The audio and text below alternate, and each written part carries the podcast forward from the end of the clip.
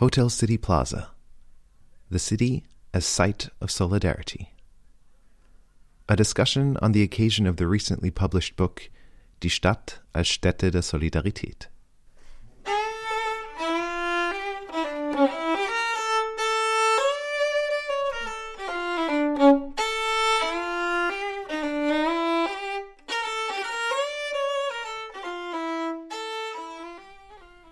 Hotel City Plaza in Exarchia, Athens, was left abandoned after a disorderly bankruptcy in 2010.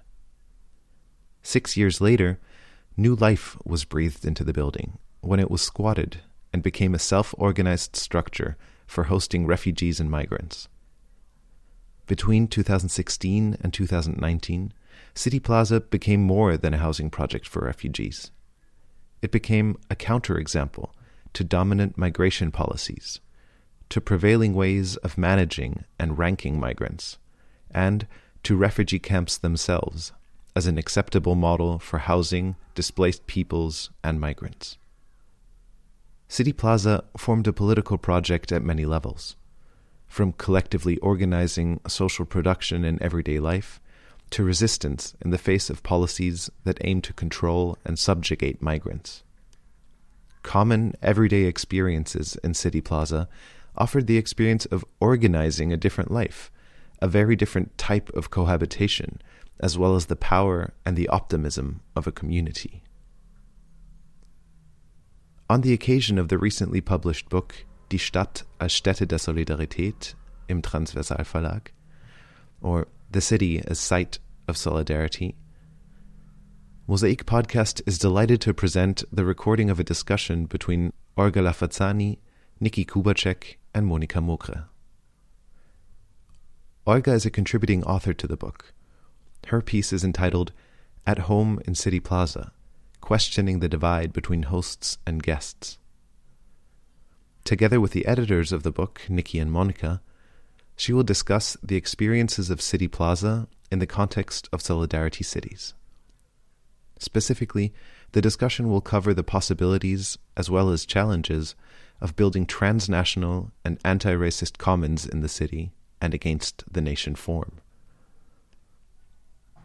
As an introduction to the debate, Nikki offers brief insights on the topic of asylum in Austria and recent acts of resistance to deportations, before being joined by Monika and speaking out for the relevance of the concept of cities as a site of solidarity life, so to say, as, as, as good as I uh, can. So, um, today's event is about Solidarity City. Um, so, why do we think Solidarity City matters? Um, why the city as a, as a level of the political is relevant for us. Um, and there's obviously various reasons for it, and I'm uh, just trying to give very actual ones. Um, in uh, Austria, for example, we have uh, um, a government of the Conservative Party and of the Greens. Um, and the absurd thing is that, for example, just recently, four weeks ago, there is a mayor from the west of Austria uh, who is called Dieter Egger, who is part actually of the pretty much right wing extreme uh, uh, party, who launched a campaign for receiving uh, people, with the refugee status, people in Moria and other camps. So this just uh, happened obviously after we finished the book, um, which is just one reason why it's very up to date to think about the, the question and the possibilities of a solidarity city because these initiatives for uh, cities um, welcoming uh, people without papers, people with the refugee status, um, is an ongoing thing. Um, and obviously, it's just the most absurd thing that uh, um, a mayor from a right wing party is willing to be even more kind of in solidarity with uh, refugees than the, the um, national government. This is one reason. Another reason um, is uh, the deportation from um, a pupil, Tina T., which happened in the beginning of, uh, of this year in Vienna. Um, Tina T grew up in Austria. Um, uh, she went to school here, um, and her classmates actually organized a protest, which was uh, brutally uh, repressed because the state insisted to deport her to where apparently she belongs, um, where um, actually she very much belongs here, which showed uh, the very broad support, uh, which led to pretty pretty much a, a big uh, and very vibrant debate again on uh, on a different form of uh, Bleiberecht, a different uh, right to stay, but which didn't lead to um, Tina being able to return. What it led to was um, a commission that was installed by um, the former president of the Höchstgericht, the Supreme Court, uh, Irmgard Griss, who just uh, recently published a report that obviously no no surprise, I guess, for um, people joining this event today that the asylum system in Austria has uh, has a lot of uh, stuff to improve, to, to, to, to say shortly. And one of it is that uh, um, asylum is not given according to what neighbors and uh, friends and uh, schoolmates uh, say to the officials. And the, the very, very uh, engaged uh, um, activation of those people that protesting the, the deportation is just one sign that the form of community that we live to, uh, together in is um, not anymore a national one, but very much a transnational one, a heterolingual, but not one that can be understood through some kind of national belonging anymore, but rather through this is so to say the argument that we probably share, Monica and Olga and me, um, a, a form of a local transnationality. So very different people living together in the city. But before I come back to that, um, let me just give um, another reason why I think uh, Solidarity City matters a lot, um, even though the pandemic made it very difficult to still go to the streets to connect and to struggle against forms of repression and uh, deportation. Um, people still insisted to especially fight um, deportations again uh, back to or to Afghanistan, um, uh, a war-torn uh, territory that, for example, the Austrian government very much warns to travel to. So actually, there's a travel ban on the one side for Austrian citizens. At the same time, uh, the um, alien police uh, and officials argue that it's a safe country to return people to. So this absurdity exists since actually a couple of years. Um, and obviously, the first people who um, fight this absurdity is not so much some kind of commissions, some mayors, but actually people on the ground, meaning activists, friends, neighbors. And just, I think it was two weeks ago, um, there was a very, I think, very stunning uh, um, blockade of the uh, of all the streets, actually, really, literally all the streets to the airport to to uh, to make a very clear sign um, against uh, the deportation to Afghanistan. I think it's, it was like an action uh, action coalition that was called Bleiberecht für alle, so which means uh, freedom to stay for everyone, um, and they really uh, managed to block, for example, the highway. So it's like the question: who can stay, who is allowed to stay, who deserves to stay, um, who belongs, is an ongoing debate, and um, we would argue that actually thinking about the city and the people living in the city and being present in the city could be a, a very helpful um, perspective to think about present and uh, more actual forms of, of uh, community, or maybe to be more precise, of the common than the nation that is presumably a, a homogeneous form of community. So um, in other words, there is uh, three aspects that um, Monica and me found very helpful in the very notion of uh, Solidarity City. Monica and me, we know each other through mostly our anti-racist activism, also partly through our research.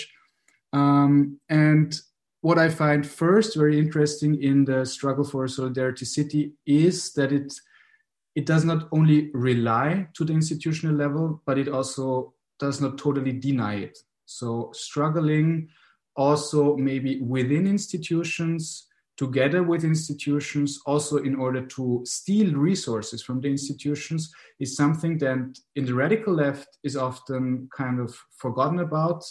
And then in some kind of official party politics is totally critically dealt with. Um, so the solidarity city approach um, very much enables a form of um, institutionalization um, or instituting, to, to use a term that uh, our uh, colleagues uh, Gerald Raunig and Stefan Nowotny once uh, proposed for forms of maybe thinking about how could a struggle last longer, right? Like um, not only fighting something, but how, also how can we stabilize it.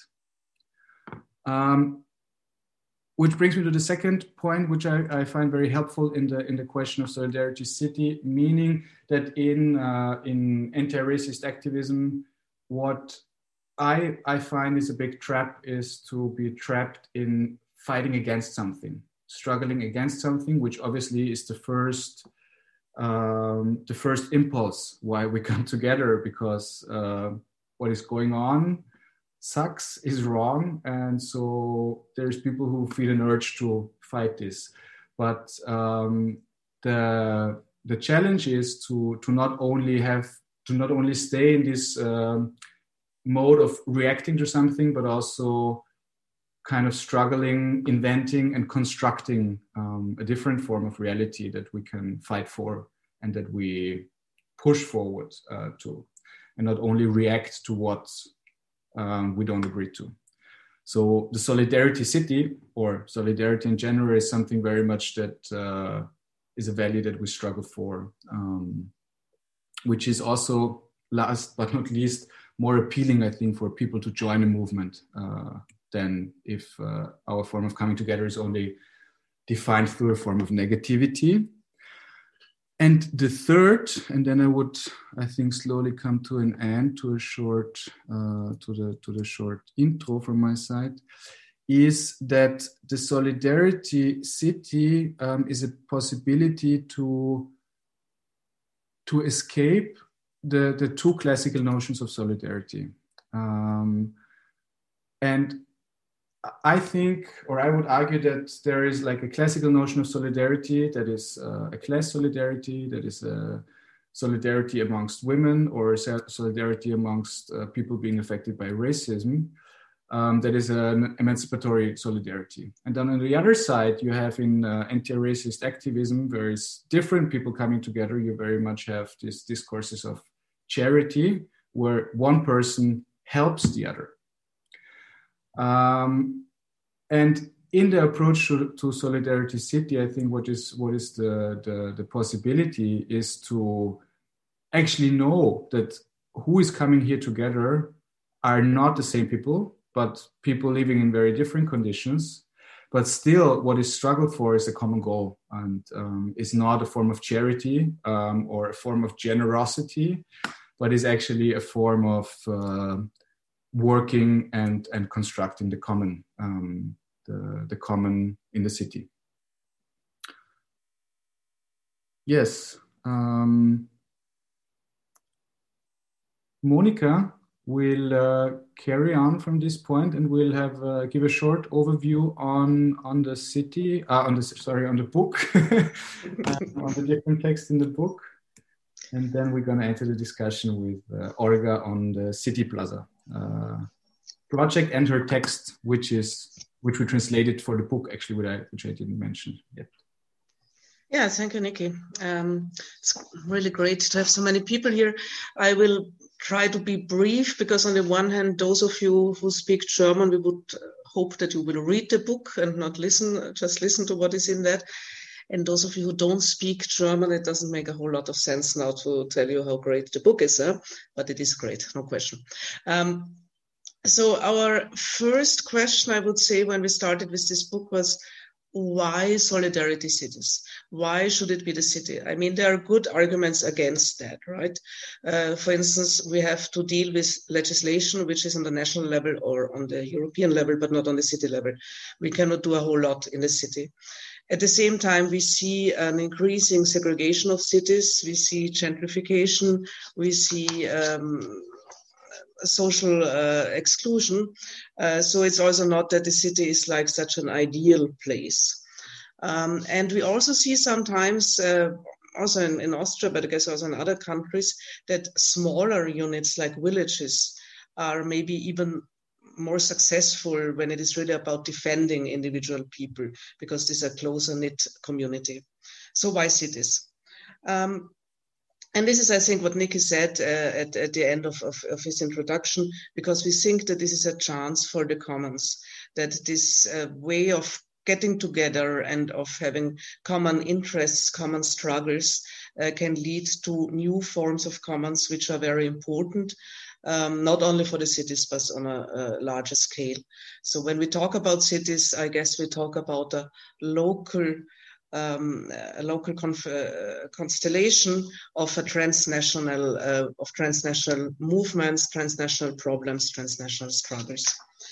Um, what we also try to do in this book is not so much to show best practices, so to say. Also, I would say City Plaza is a best practice, uh, but even also Olga and her contribution uh, raised a lot of questions and unsolved problems, and I think this is precisely very important for us and interesting for us to learn from each other.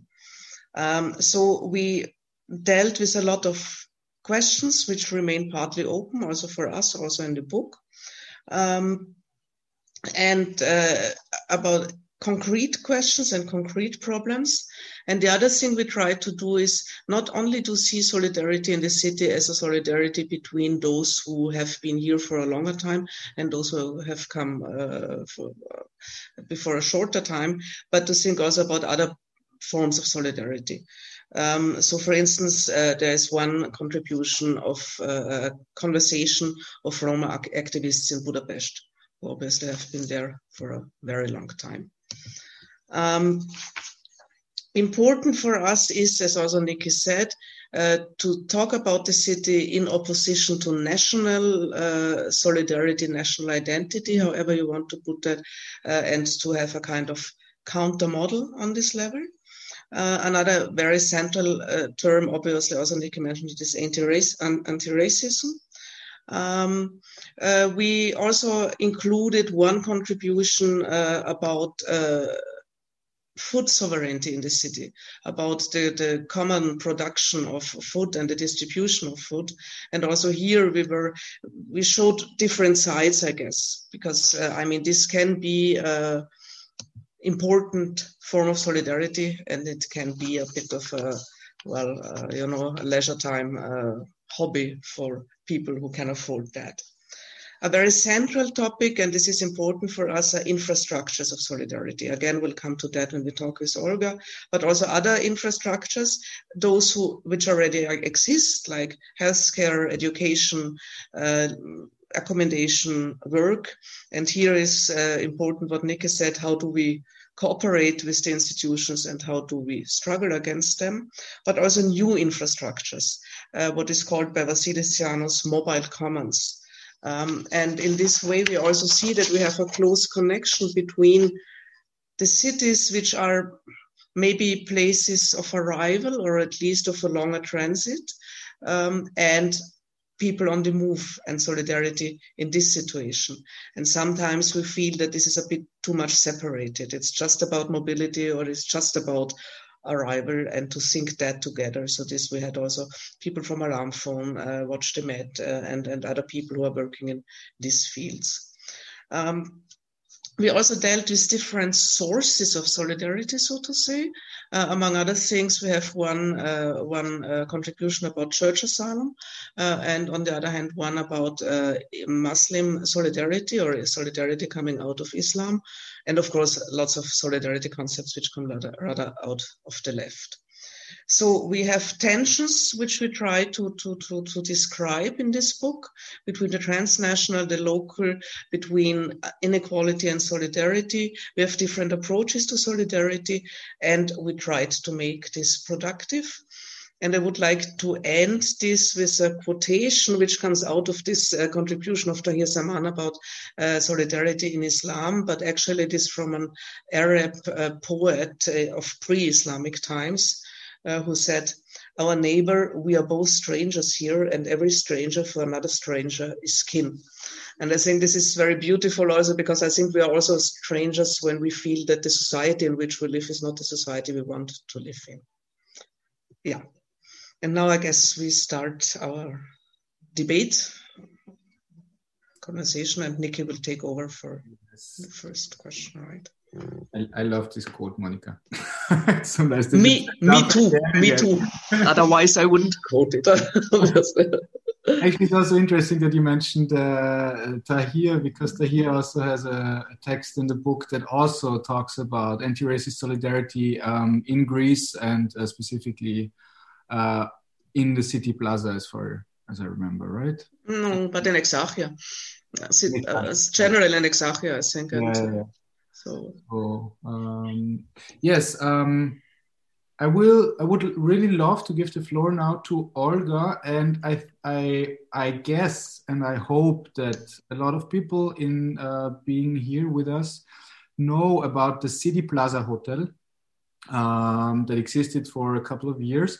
But I hope also that there's some here that this is something new.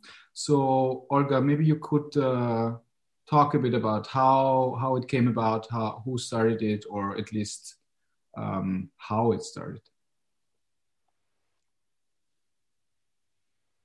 And also, um, hello, Joel. Thank you also for the invitation for today. And um, City Plaza was like, you know, part of a much wider struggle that had started actually many, many years ago between anti-racist groups in Athens.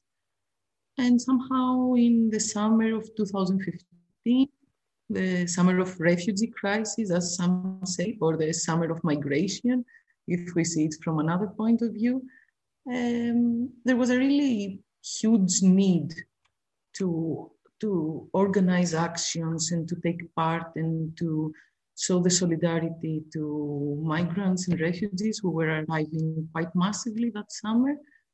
Um, however, our actions were more or less more, let's say, concrete at this period. So it would be because the, the movement of the people was really fast in a way. So people would stay two or three days in Athens and then they would uh, keep, they would continue their trip to Northern Europe. So in, in, in, this way, we did more like actions in the squares or factual solidarity. However, we, we were also discussing about a large scale housing spot. And uh, we actually decided it because, you know, it's not a spontaneous decision. It's, uh, it takes a lot of thinking and responsibility. So we actually decided it when the EU-Turkey deal was signed. So it was on March 18th that the EU-Turkey deal was signed. That meant the, the closing of the border, the final closing of the Balkan route. And it meant that more than 60,000 people were trapped in mainland Greece uh, without any proper dignified housing. So a month after the signing of the EU-Turkey deal on 16th of March, on 18th of April, sorry, one month after, we decided to spot City Plaza. We spotted. We had a very long preparation process, many assemblies. Uh, the reality kind of was much bigger than we thought. So Plaza was a seven-floor building in the center of Athens. It was an empty hotel. It was empty for seven years when we spotted. It had 127 rooms it had two floors of common spaces with a kitchen and a bar and a reception space and a storage. And um, so the, the idea was to house as much people as possible, but also the, the main idea was to create a counterexample to the EU policies. To say that if the antagonistic movement, without any institutional funding, without paid work, without other resources, without experts, can run one of the best housing spaces in the city of Athens, in the center of the city, then the hotspots and the camps are a political choice. It's not that you cannot do it in another way. It's that you choose to exclude spatially and socially uh, refugees um, in Greece. City Plaza was running for 39 months. More or less 2,500 people passed in these three years. Um, at every period, there was about uh, 350 to 400 refugees living in City Plaza, which were also in transit, so the, the people were changing. There was also like the, a lot of people from all over the world who came as solidarity uh, to, to offer solidarity to the project. It was uh, the local solidarity group that was really committed and really there. So mm, that's it, more or less. Thank you, Olga. I mean, we we in the title of this event we have challenging the border between the hosted and the host, uh, and I, I mean not by chance you said challenging, not abolishing or whatever erasing. Um, so maybe you could tell us a bit about this. Uh, about the different groups who were uh, part of the City Plaza project, so the the the, the refugees, uh, the local organizers as well as the international activists and how you dealt with each other and maybe also what the problems were. I think this is also where we learn from. Yeah.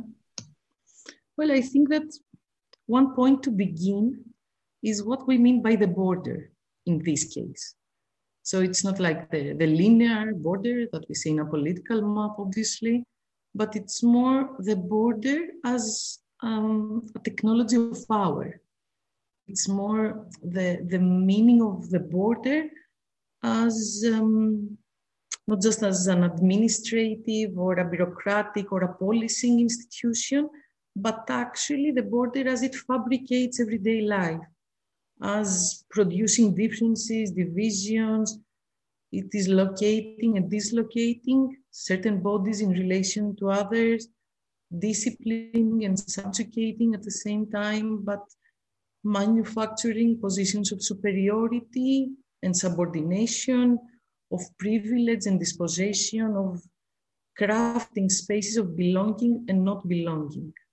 So, in this sense, I, I think we are talking about border and also power in a way as it's as a relation, as it is as a wider grid of practices, as you know. it's so in this sense, uh, I think that the, the, the question of, for example, I will say it in a different way.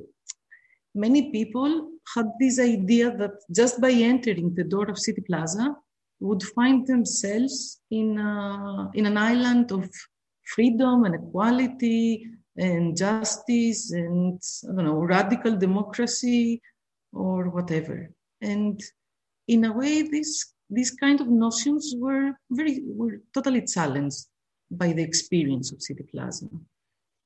Because in a way, I think the anti-racist movements they they created like you know against this massive criminalization and illegalization of migrants and against this NGOization of migration and the philanthropy or the pity, the anti-racist movements come to say we are all equal.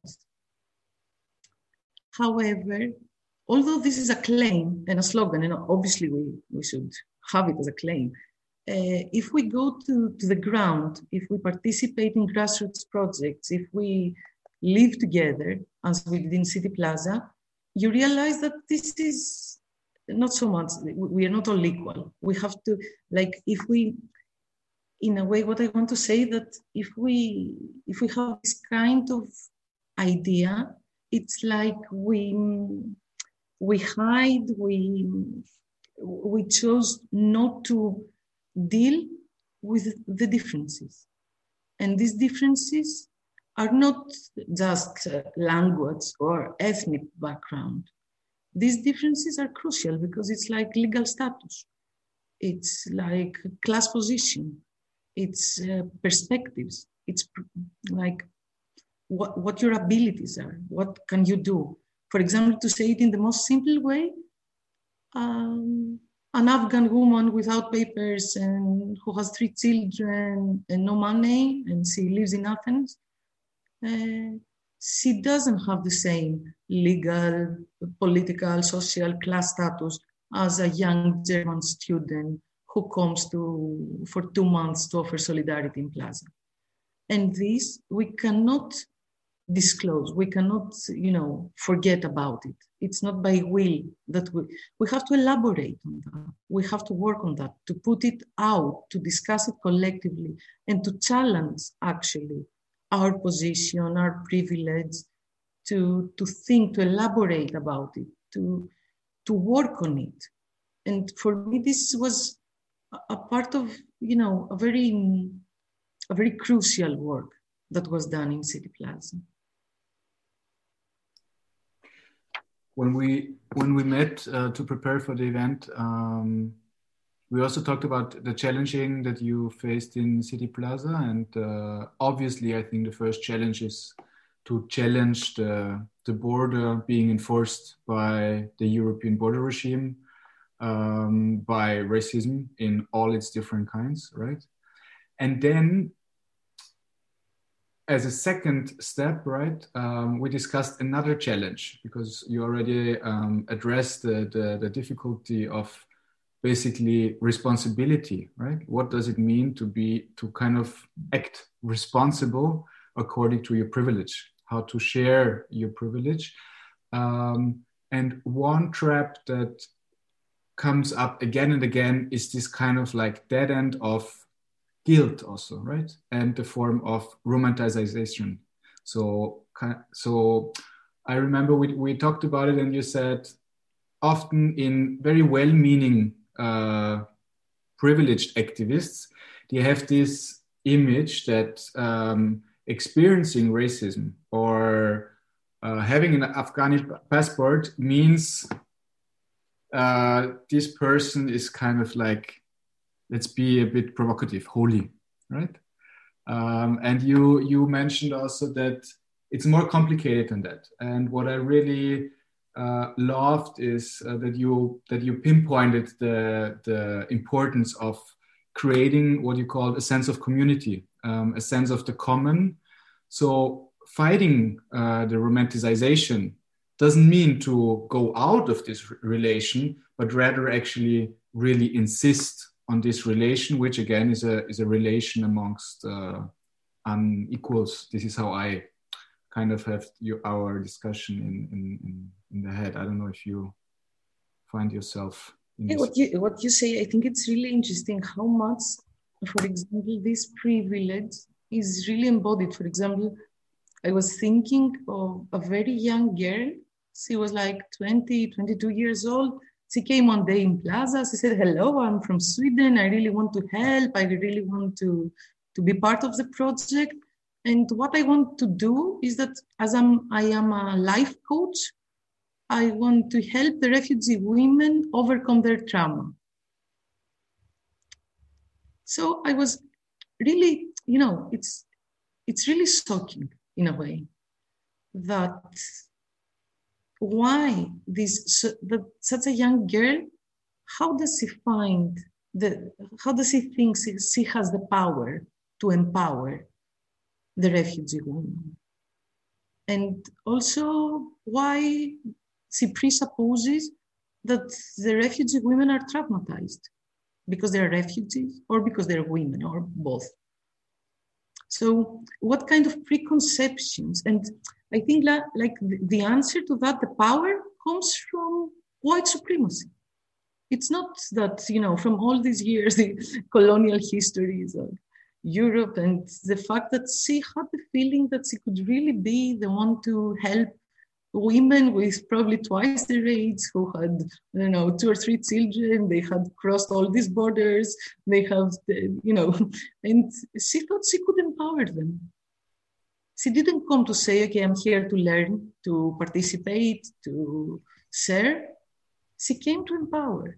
And i think actually what what she came to do is to confirm her privilege in a way to confirm her power to confirm that she was the one to give help. And I think also that, okay, what I'm saying is a very clear example. But what about all these people who would never say that in words? What about all these people that would say, I'm here to learn or to share, but would actually have in their mind that they are here to instruct, to teach, to empower, to coordinate. So, you know, there is and this is why I mentioned this discussion about the border earlier, in a way that it fabricates subjectivities, not only of the ones who are outside, but also of the ones who are inside. And also, there are multiple hierarchies also among the refugees. And some hierarchies come from the past also, like in terms of ethnicities, race, class, gender, and also many of these hierarchies were fabricated upon arrival in the European soil. So, for example, the European border regimes that accept the genuine refugees, the Syrians, as genuine refugees, but they don't accept so much the Afghans who are not so refugees. So all these differences, they produce these differentiation, these differential statuses, legal statuses, and they produce also conflict. They produce uh, divisions and hierarchies among refugees. And of course, the local group had a different position, a different responsibility, let's say. And in some ways, Plaza was an encounter, a, a, a process of encountering. And it, it, it wasn't a static thing, the people were changing, but also the relations were changing. And, you know, there was always like a kind of a negotiation. And I think this is what it made it more interesting that you would always find yourself challenged you should always elaborate on your preconceptions. For example, you would see a person in the door of City Plaza asking for a room because there was a huge need of people. And you had, through very long processes, to get in terms with the fact that there is no objective selection process. How do you select? You have 100 people, 100 families, I don't know, 100 how do you select? How do you do that? Do you do interviews like the asylum system? Do you write their names? Do you ask them where they are from, if they have good papers? Or, you know, it was a huge process for us to to try to to find ways. And how did you decide in the end? Uh, I think more or less randomly. no, really. We, we came up with this like, okay, it wasn't random in the sense that we tried to have um, a balance inside the project. we, so, for example, not to have a nationality, to have a, like, for example, 300 Syria, Syrian people and 100 from all the other ethnicities.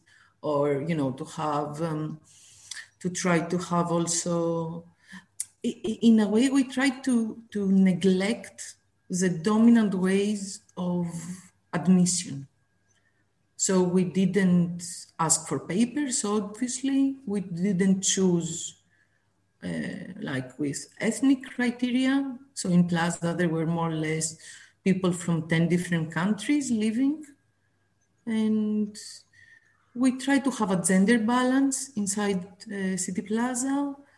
Uh, we didn't only provide housing for the vulnerable people. Uh, we challenged also that. We, we said that, okay, also a single man has to have somewhere to stay. So, and then, you know, you, you had like 10 claims and one empty room. And somehow we would have a meeting of the reception group and say, okay, let's take, you cannot measure the need, you know. You cannot say he needs more or less or this family or the other one. You cannot, you can never know. So you have to admit that you can never know. You know, I, really like what you said about negotiation because I think this is really an important thing to develop solidarity. And it reminded me when we had this uh, larger refugee movement in 2012, 2013 in Vienna, once uh, Iranian activists from Germany, the south of Germany, came, and they were very the super strict Marxist from the beginning.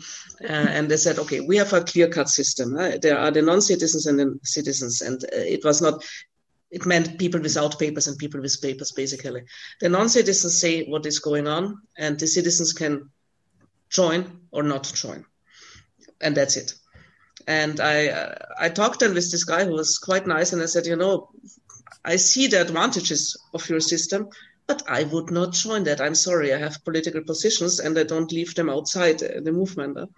And then on the one hand, it was really funny because he said, you know, it was out of desperation because we don't understand this leftist scene in Germany. They come and they are anti-Ra, anti-Fa, anti-Deutsch, and we don't know what anti this is, and then they get into fights. So we said we cannot deal with that. But what we had in Vienna, and it was super exhausting, was constant negotiations about everything and trying to do it on eye level, but really on eye level, both sides. Uh, and okay, by the end, if there was really a kind of, we, we couldn't find a consensus, the refugees decided. Uh, on the other hand, obviously, in these negotiations, you have all these power positions. Uh, I mean, it's uh, it's clear that when I don't know if if uh, people who were very active as supporters say, okay, we leave, then then it doesn't work. I mean, we, we didn't do it like that, but uh, you know, so it's. Uh, but I think yeah, this is this is the point. Is this question of negotiation? And I would like to to add one question, maybe because I think one difference between Athens and, and places like in, in Austria, Germany, is that most people there see it as a transitory time uh, and transitory um, um, transitory uh, location also. Whereas I guess more people, I mean, it's never, I know it's never so clear cut to arrive, doesn't mean that you will really stay. But I think more people here intend to stay to put it like that. Uh, and I wanted to ask, what did it do to City Plaza, so to say, that um, uh, that that it that it was a maybe a transitory period of time for people? And I think it was it, was one of the facts that made City Plaza really really difficult because you you had the feeling you were building relations, you were getting to know people, to find a common way, a common communication, and then they were leaving. So you had to start over and over again. Uh, the, the introduction we have given 2,500 times, I don't know. So this was, this is really difficult in places like Athens and it was also the same with the international solidarity groups, apart obviously from people who were very stable in a way and would come again and again and really knew the project. Some of them are watching the discussion as well. And um, still, it was like, you know, having a constant movement.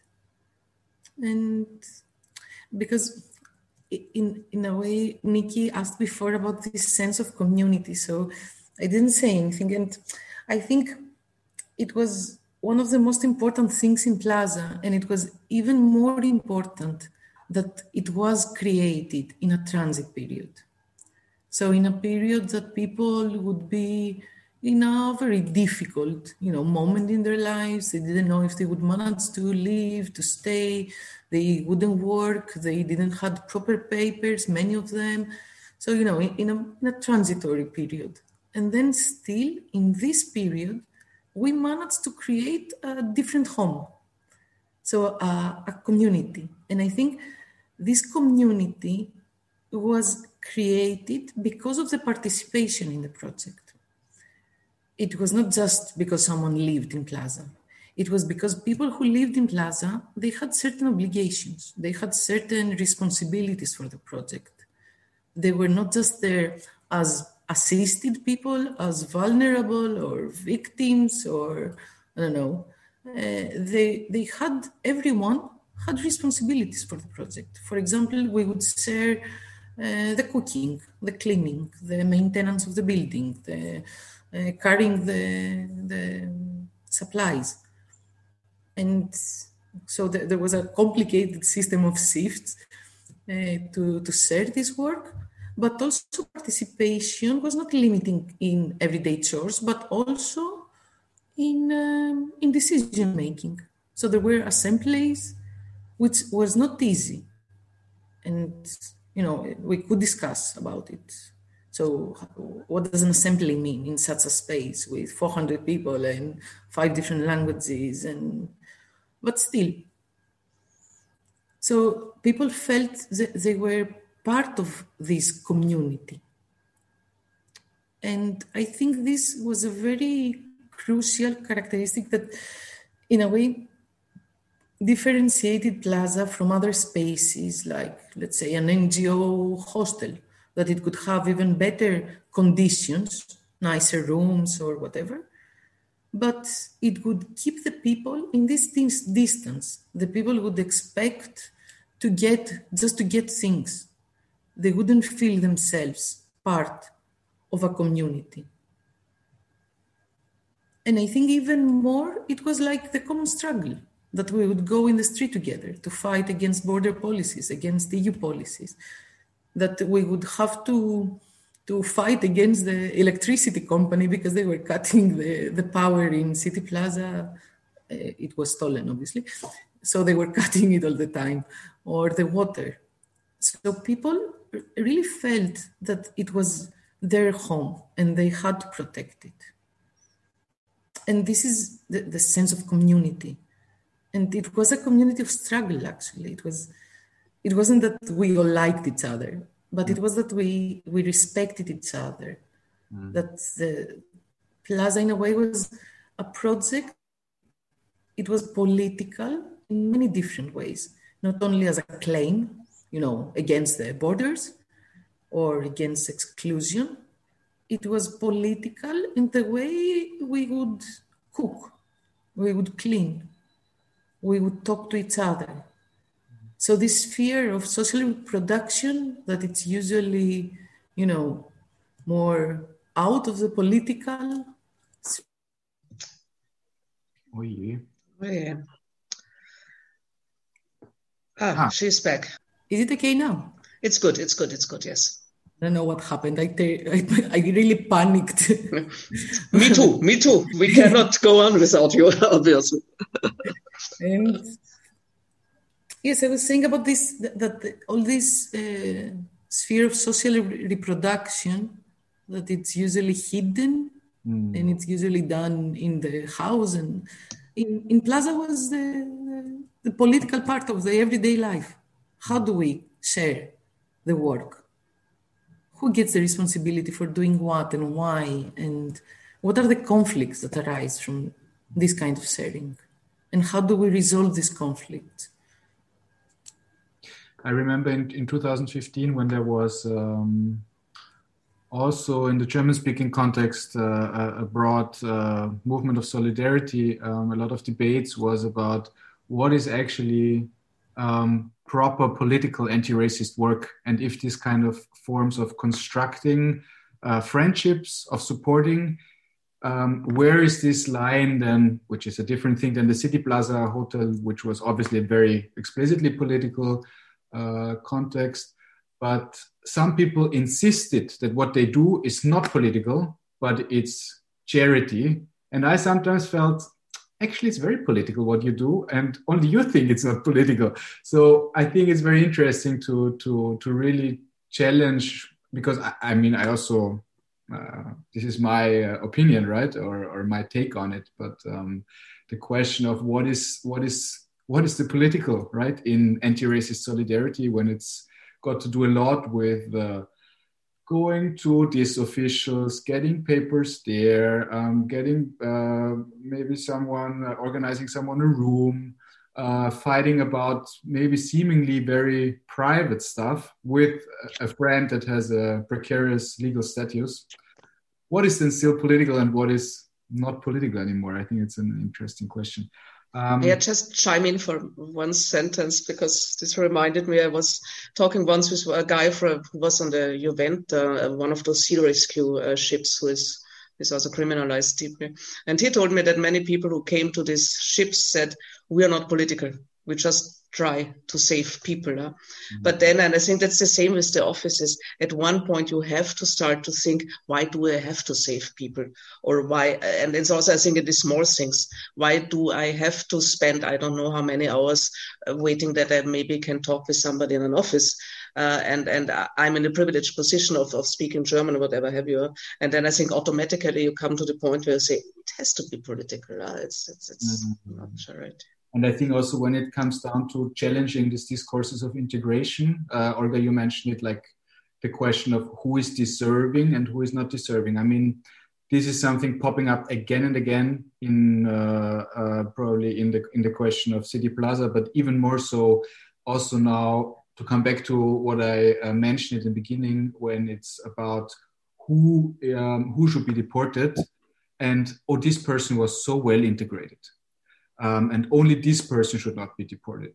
So I think it like one one uh, one task of a political discussion is to overcome this notion of that those who behave well, those who are poor, they might be able to stay, um, and the single man, you know, from Afghanistan, no, no, no, they don't deserve. So, and I think this is also the very help, helpful aspect in Solidarity City because it, it kind of actualizes the slogan, who is here is from here, right? So, who lives in the same neighborhood, in the same space, is from here. Also, as an answer to, are you from here or are you from wherever? Where are you from, right? Um, I think we should somehow stick to our time plan. Um, and as Olga elaborated, um, just I think a bit, it's crazy again and again about time.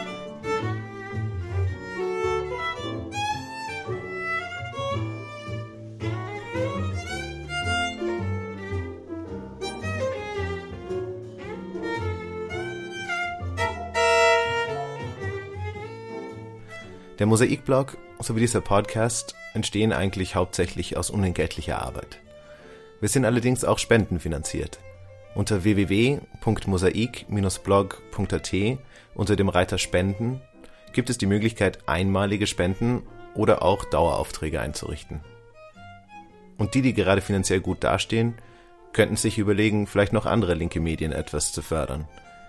Um 120 Euro gibt es beispielsweise ein Förderabo für den Augustin. Oder aber auch die Anschläge lesen sich wirklich gut. Unser Jingle stammt von der hochtalentierten Sejin Jeon, deren Interpretation des Jazzklassikers Summertime wir auch hier im Abspann hören.